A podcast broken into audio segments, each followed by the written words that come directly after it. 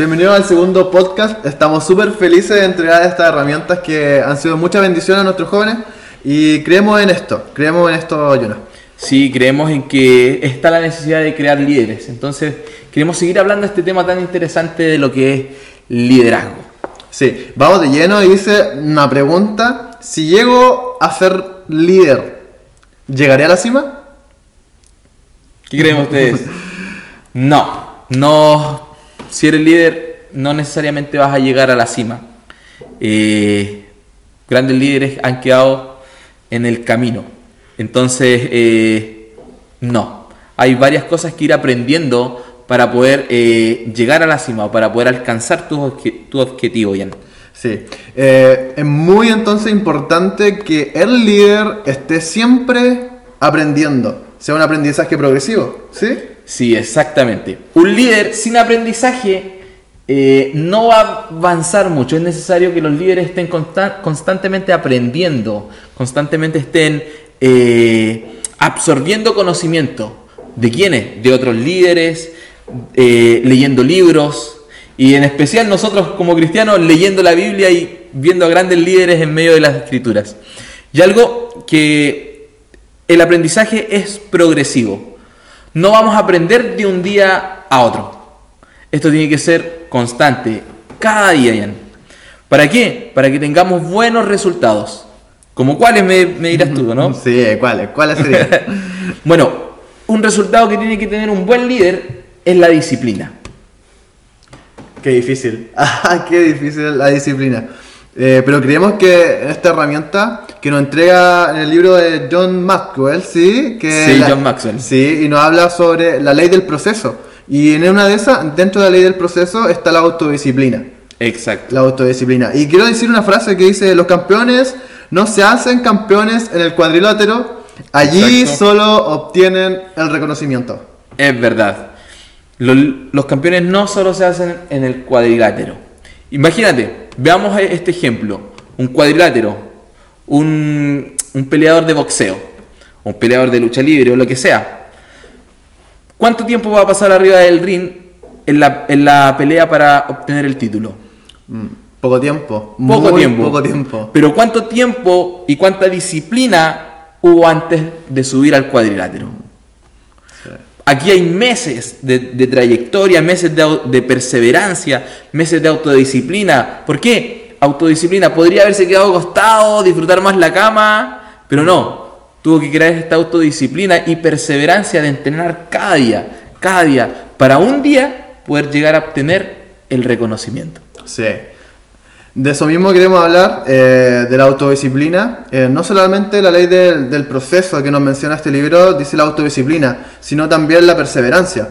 La perseverancia. Gary Reis dice, o fue, la verdad, fue, eh, se le considera una de, de, las mejores personas jugando como receptor en el fútbol americano.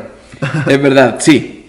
Un jugador de fútbol americano y él cuenta su historia de que el entrenador los hacía correr, mm. correr grandes distancias y, en un día eh, tuvo la opción de dejar la carrera e y, buscar una excusa.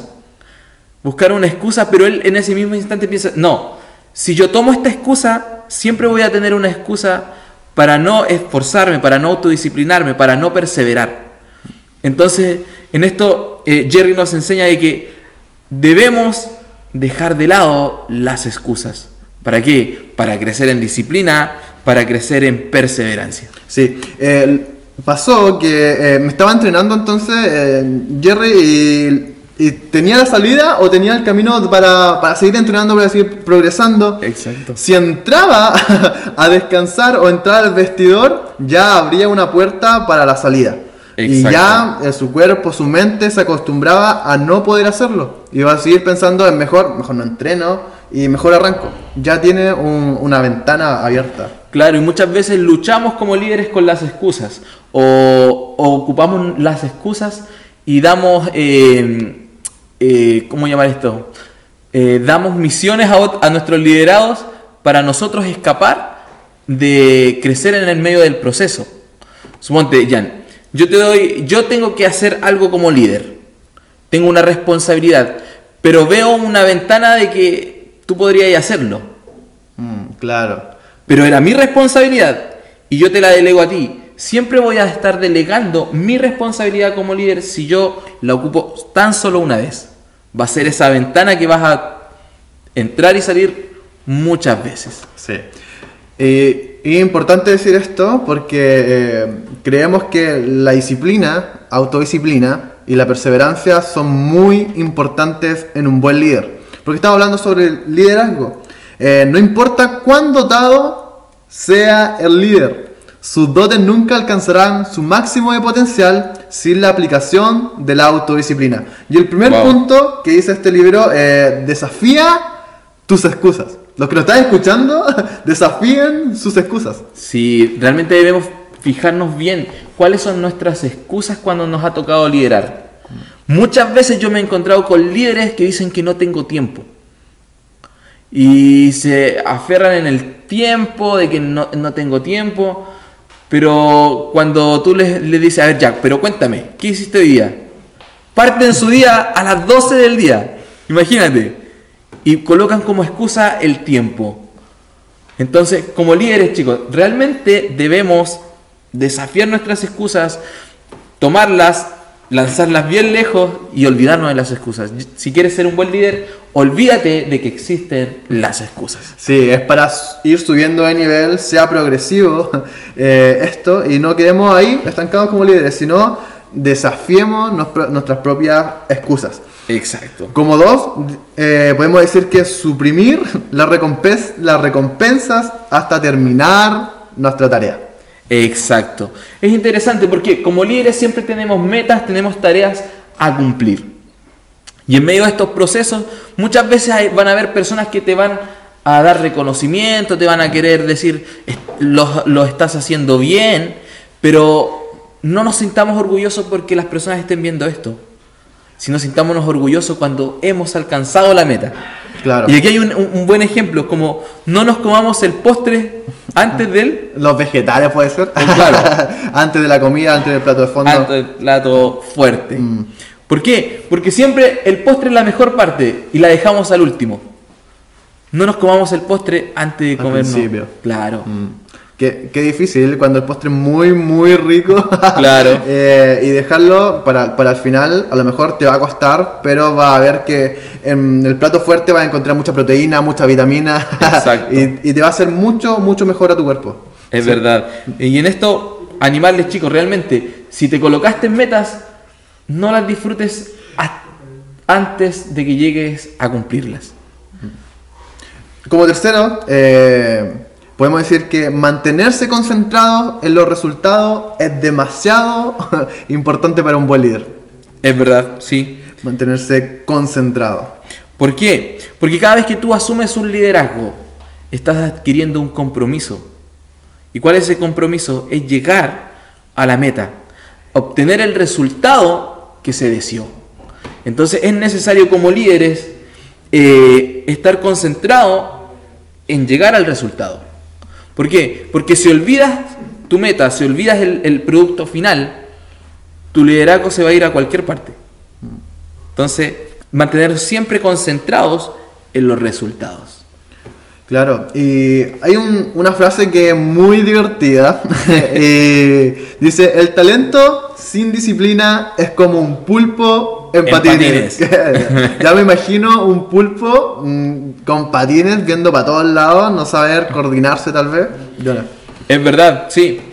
Y me imagino el pulpo, de verdad, me imagino el pulpo. Una capacidad de 8 tentáculos, quizás de wow, poder correr mucho más rápido, poder ir, ir en patines mucho más rápido. Pero la autodisciplina, la perseverancia van a hacer que esas 8 tentáculos trabajen de la forma correcta y se puedan dirigir de la forma correcta.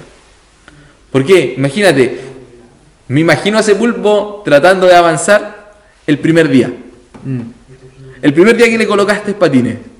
Estoy seguro que ese pulpo no hallaba para dónde ir. Pero imagínatelo ahora con disciplina, con perseverancia, enfocado que un día va a correr esa carrera y va a llegar a la meta.